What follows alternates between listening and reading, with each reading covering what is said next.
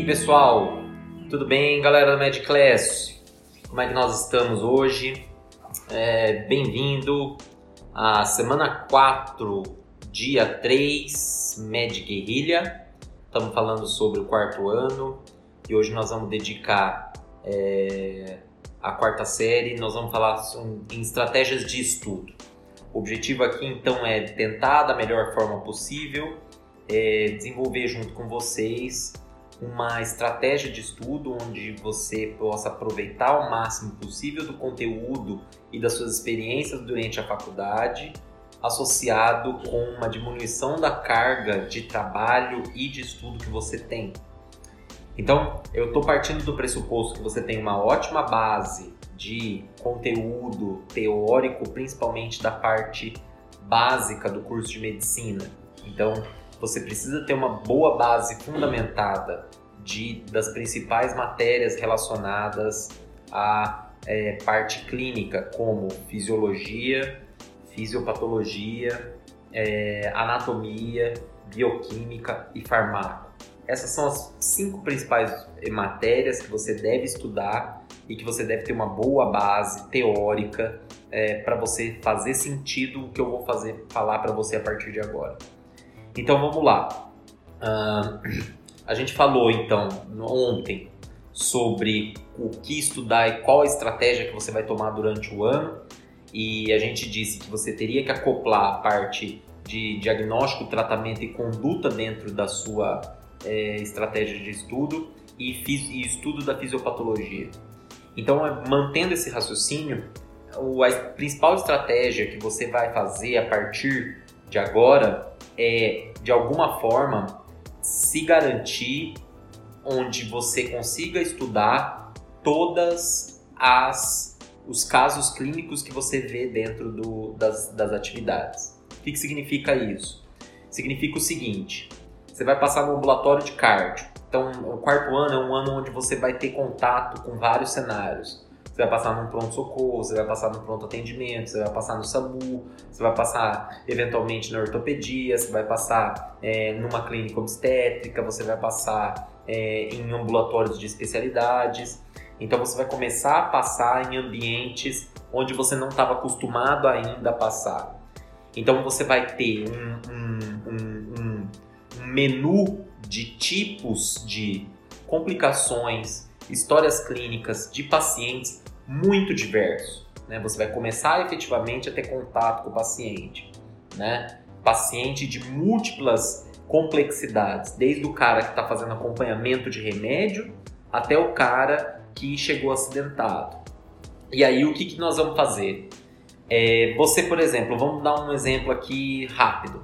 Você tem lá uh, um ambulatório de cardiologia. Aí você atendeu no ambulatório de cardiologia, você atendeu um cara pós-infarto em acompanhamento, você atendeu um cara em acompanhamento para avaliação de medicamento é, numa estratégia de primeira opção para hipertensão arterial, você está acompanhando um cara que tem nefropatia é, por hipertensão arterial, você atendeu esses três caras.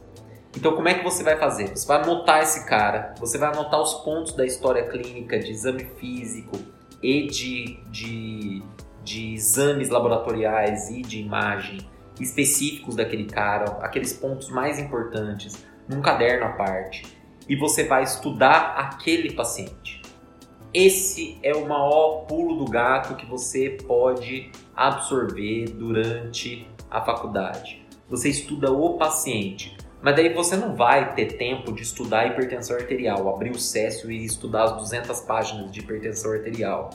Como é que você faz? Você estuda só aquele paciente. Mas eu estou partindo do pressuposto que você já tem uma base teórica boa. Não adianta, porque senão você vai perder tempo.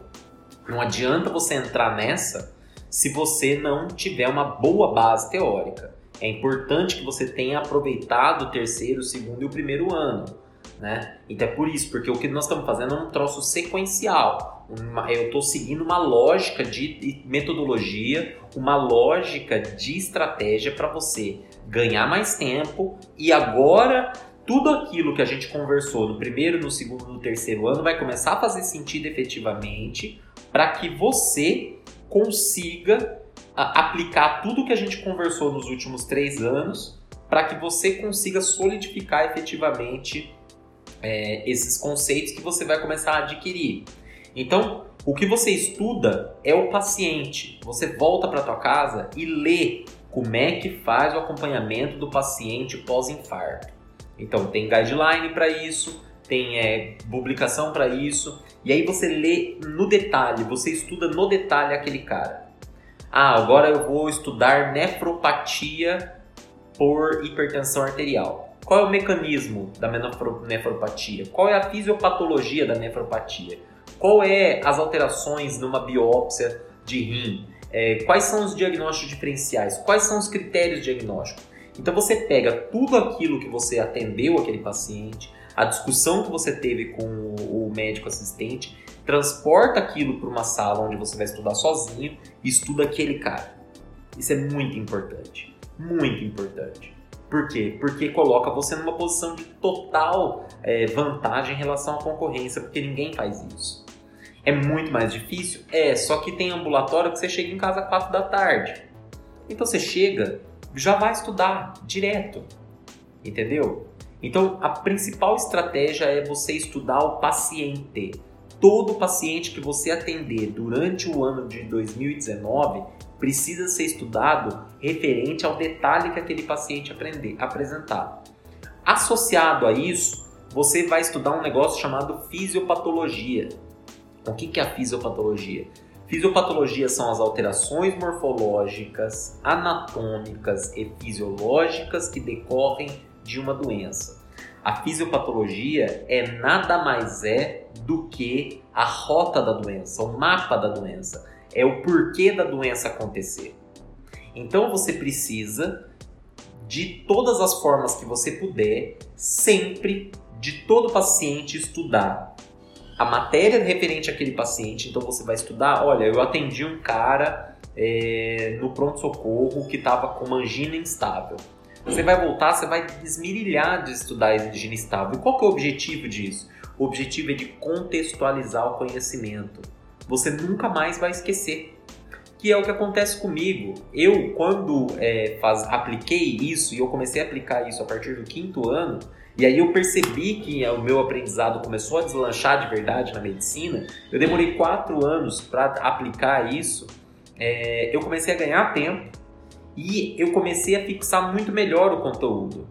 Essa é a principal pulo do gato. Às vezes fica mais difícil, é mais complicado e demanda mais, você vai ter que estudar mais. Só que no médio prazo, durante o quarto ano, do meio do quarto ano para frente, você é, vai estudar é, muito menos do que você estudaria se você pegasse o capítulo desde o começo, entendeu?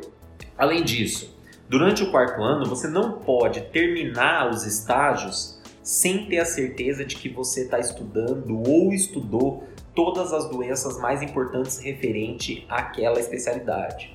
O que, que eu quero dizer com isso? Tem é, épocas para paciente, aparecimento de doenças, é uma coisa sazonal. Então, e além disso, você precisa ter sorte. Então, provavelmente no ambulatório de cardio, você não vai pegar um cara que tenha infarto agudo do miocárdio mas não dá para você passar para frente sem você ter a certeza do que é um infarto agudo do miocárdio. Então você, na época de começar o girar o estágio, você precisa saber qual é o estágio e quais são as 5, 6, 10 doenças mais importantes, mais prevalentes e mais incidentes relacionadas àquela especialidade. Por quê? Porque você, mesmo não tendo passado pela especialidade, mesmo não tendo estudado as matérias daquela especialidade, você se obriga a estudar porque você não sabe quando que você vai estudar essa matéria de novo. E aí as dúvidas que forem aparecendo, você vai tirando junto com o professor. Então, esses são os três principais pontos que você tem que levar em consideração no quarto ano. Primeiro, estudar todos os casos que você é, atender. Atendeu, vai estudar. Atendeu, vai estudar. Segundo, estudar a fisiopatologia de todos os casos que você atender. Então você vai estudar o caso, vai estudar todo o periférico do caso, mas a parte central do caso é estudar a fisiopatologia. A fisiopatologia é onde você vai entender por que, que tem que tratar, como que vai ter que tratar, onde que você vai tratar, qual é o medicamento, porque a fisiopatologia é que dá toda a rotina para você, todo o mapa da doença para você. Então, fisiopatologia. E a terceira coisa é que em todo estágio que você for, você vai se certificar que você não vai terminar o estágio sem ter a certeza de que você está estudando pelo menos as cinco doenças mais prevalentes e mais incidentes daquela especialidade. Se você seguir esses três pontos, eu tenho certeza que você vai se dar muito bem e vai ter um ótimo ano. Então, é, eu acho que isso é muito importante, muito importante e ninguém aplica e ninguém fala para você durante a faculdade.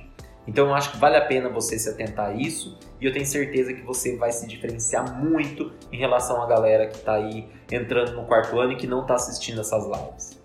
Eu agradeço muito a sua é, audiência e eu gostaria que, se possível, você me passasse esse, esse vídeo para alguém, é, para algum amigo teu. Ia ser muito legal se você fizesse isso. Eu ia agradecer muito.